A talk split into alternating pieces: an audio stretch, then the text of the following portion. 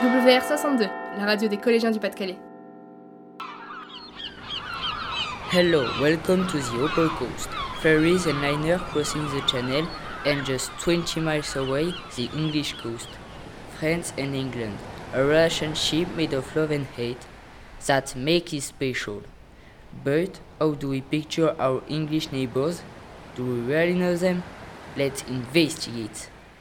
They drink a lot of tea. They love drinking tea uh, and beer. Beer at the pub, beer at the stadium. They like uh, football matches very much. English people are nice. Either eccentric or conservative. But are these stereotypes true? To separate fact and fiction, let's interview Russ and Ollie, our English expert. So, let's go on a stereo trip to England. Is it true that English people always drink tea? Yes. Yes. and when it's not tea time, it's beer o'clock. Fact or fiction? It's, it's, well, in this house, it's true.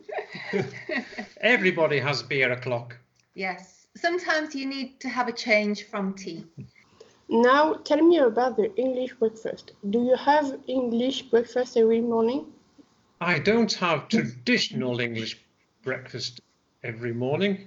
I just have, like most people, cereal and, and toast or porridge. Full English breakfast is a challenge. So now it's just for holidays and hangovers. And treats. I think if you need to, if you want to treat yourself, a good, a good traditional English breakfast is excellent. How would you describe English food? Uh, I think I would describe traditional English food as hearty. It's food for farmers and seafarers, coal miners, and steel workers. Um, but English food now is incredibly diverse.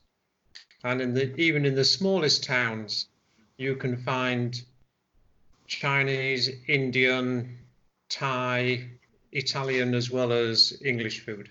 Finally, how do you English people picture French people? French people, of course, eat baguettes, snails, and smelly cheese. They make fabulous wine. They might be a little bit arrogant, but really proud of their nation, of being French, and have a bit of an on off relationship with the English. When I think of French people, I think of people wearing berets and stripy jumpers. You drink a lot of coffee and wine. Russ and Ollie, thank you very much for your answer.